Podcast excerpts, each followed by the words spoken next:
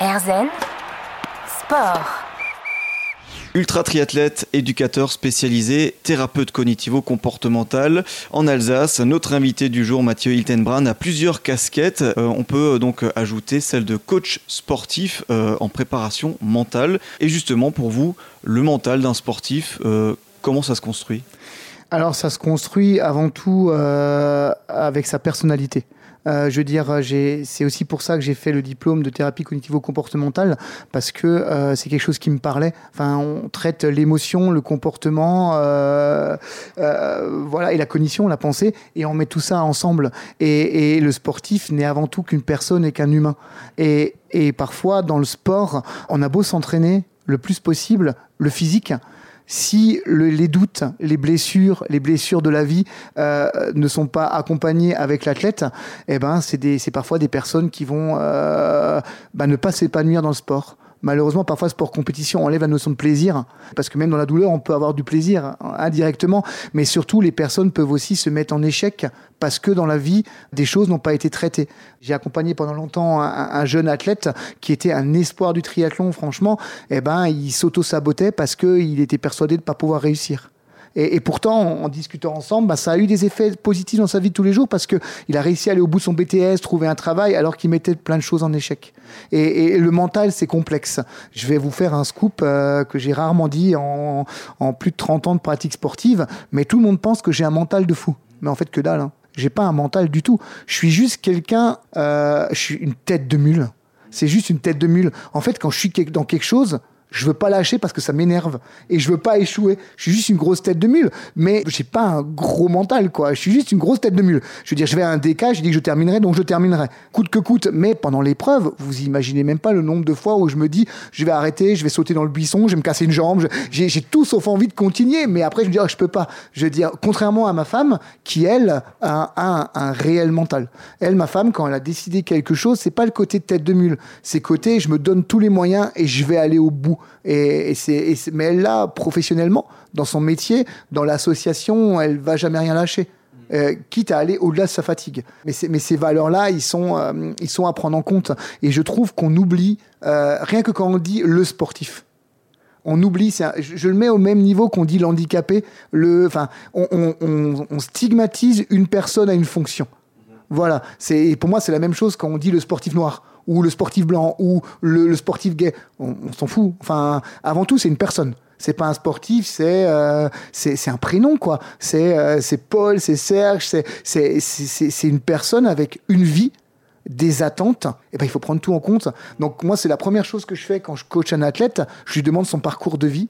Qu'est-ce qu'il a vécu, ses blessures, ses traumas, pour euh, bah, que ce ne soit pas seulement quelqu'un qu'on va entraîner pragmatiquement avec des tu t'entraînes à tant et tant de pourcentage ta fréquence.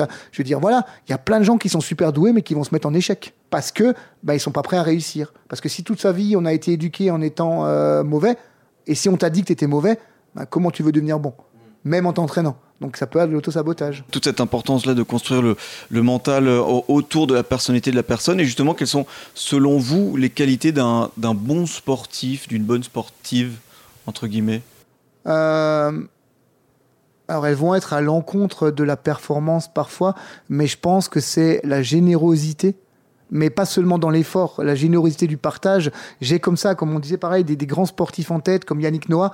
Je veux dire, euh, je crois qu'on a tous vu, enfin pour les vieux comme moi, gagner la finale de Roland Garros, mais il l'a pas seulement gagné pour lui. Enfin, je sais pas, ce qu'il a transmis ce jour-là, c'était quelque chose de, de, de, communion avec, euh, avec le monde, avec tout. C'était l'instant T, on en parlait avant du flow. Et, et je pense qu'un bon sportif, c'est quelqu'un de généreux généreux dans l'effort, généreux dans, dans, dans, dans ce qu'il transmet. Enfin voilà, j'ai euh, moi je, quand j'ai fait justement le triathlon de route avec Yves, eh ben le premier qui était quand même sur les bases d'un record du monde, enfin bidule machin, il a pris le temps de se relever de son vélo pour nous saluer faire un geste d'encouragement et repartir. C'est euh, comme disait la grande philosophe, c'était un détail pour vous, mais pour moi ça veut dire beaucoup.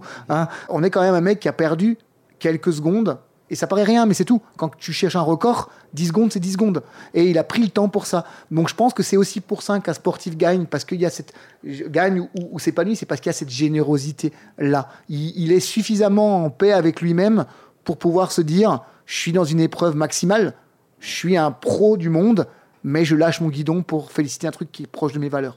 Voilà, un sportif doit être en adéquation avec ses valeurs. Donc l'importance de, la générosité, on l'aura compris euh, au travers notamment de, cette interview. Euh, Mathieu Hiltenbrand est avec nous aujourd'hui, ultra triathlète, éducateur spécialisé et thérapeute cognitivo-comportemental. On se retrouve dans un instant pour la dernière partie d'Erzen Sport. Erzen Sport. Erzen Sport, dernière partie en compagnie de Mathieu Hiltenbrand, ultra triathlète, éducateur spécialisé et thérapeute cognitivo-comportemental. Et donc en me renseignant, et même là maintenant ça, devient clair puisque j'ai votre carte de visite sous les yeux, j'ai le mur derrière où il y a une petite affiche, euh, vos tatouages, il y a une certaine admiration, vous vous inspirez d'un personnage qui est Rocky Balboa. Pourquoi Rocky, ben, On va revenir au... C'est marrant, on va faire la boucle, hein. on va revenir au début du, de l'interview qui était, ben, j'ai un profil atypique, j'ai un autisme et dans l'autisme, il y a ce qu'on appelle des intérêts restreints, c'est-à-dire des, focalisations sur quelque chose qui sont très présents, qui peuvent déboucher sur un métier, sur une vie, sur une idéologie. Et en fait, moi, tout jeune, euh, ben, j'ai été baigné dans les années 80, hein. donc euh, Rambo, Stallone, Schwarzenegger, et, et, et un jour, je suis tombé sur Rocky. Et les films Rocky, ça a été pour moi une révélation. Ça a été le loser qui a une vie de loser, vraiment, que rien n'engageait à, réussir, qui un jour a une opportunité, qu'il a saisie et, et, qui avance, quoi. Mais il avance, euh, comment dire, euh, il avance en doutant, il avance en tombant, il avance. La phrase que j'ai au-dessus de moi là pour les patients qui viennent, je veux dire, c'est l'important, c'est pas de cogner, c'est de savoir encaisser et toujours d'avancer. Et, cette philosophie-là, et c'est marrant, hein, j'ai appris des années plus tard que Sylvester Stallone avait un TDAH diagnostiqué, un des premiers diagnostiqués aux États-Unis, et qu'il a un fils autiste aussi. Donc c'est marrant le clin d'œil du destin et, et, voilà donc euh, Rocky m'a accompagné euh, toute ma vie euh, encore encore aujourd'hui. cette philosophie là de jamais rien lâcher, de continuer, mais de toujours continuer dans ses valeurs et même quand on est perdu, même quand parfois on est complètement perdu, on sait plus où on va, eh ben, ben se rattacher aux piliers. Je veux dire un des piliers de Rocky c'est Adriane. Adriane sa femme, ben, c'est l'amour inconditionnel, c'est se rattacher à ça et, je pense que quand on est complètement perdu qu'on sait plus où on va, l'amour inconditionnel, quand on le trouve dans sa vie, ben, c'est le pilier. C'est ce qui te permet de continuer parce que je l'ai dit pour Yves, je l'ai dit pour plein de choses, mais si on n'a pas quelqu'un qui croit en soi, on peut pas y arriver. Je pense que c'est l'essentiel même de notre métier. Euh, quand on accompagne des personnes, il faut croire en eux. Parce que si tu n'arrives plus à croire en toi-même, parce que la société t'a montré que tu rien, si tu trouves pas une personne qui croit en toi, ben n'y arrives pas c'est compliqué. Et, je pense que c'est ça qui est important. Et, ça, je pense que c'est aussi quelque chose qui transparaît du film. Euh, voilà. Et surtout, cette transmission aussi. L'entraîneur, la figure, le, même dans les cris, j'ai transmis à. Voilà, je trouve que c'est des valeurs qui sont importantes. Quand vous regardez tout ce, parcours-là, votre parcours personnel de, ce jeune-là qui se cherche et qui se, relance euh, par le sport, à maintenant, aujourd'hui, en regardant tout ça, vous diriez que le sport vous, a apporté quoi personnellement? Ah, C'est une question très compliquée pour moi, parce que comme j'ai du mal à comprendre mes émotions et parfois ce que j'entends les autres, mais euh, qu'est-ce que ça m'a apporté? Bah, Ça m'a apporté euh, beaucoup de rencontres, mine de rien, et euh, ça m'a apporté le fait d'avoir toujours un objectif. Il a varié. Un, temps, il a été performance. Un temps, il a été volume. Un temps, il a été défi. Et aujourd'hui, il est caritatif. Hein. il est euh, il a, une valeur de transmettre. Et, en fait, j'ai vécu ça en 30 ans, en ces 30 années, 99 Ironman, des tonnes de trucs courus. Et eh ben, aujourd'hui, j'ai 15 kilos de plus. Je fais plus les performances que j'ai fait dans le temps, mais euh, ben, on emmène des gens avec nous. Euh, on transporte des gens avec nous. Je pense qu'avec ma femme, on a créé un duo qui inspire. Alors, il inspire pas parce qu'on a des égos démesurés et on comprend même pas qu'on inspire, mais je veux dire, cette volonté d'avancer et d'y aller euh, sans réfléchir, le fameux TGE. On a envie de faire ça, on le fait, on y va et on embarque les gens avec nous. et finalement, quand on embarque les gens avec nous, on, fait de super belles aventures quoi. On rencontre euh, un athlète qui a la maladie de Charcot, euh, William, on le rencontre au marathon Chablis, il nous fait venir, on le pousse.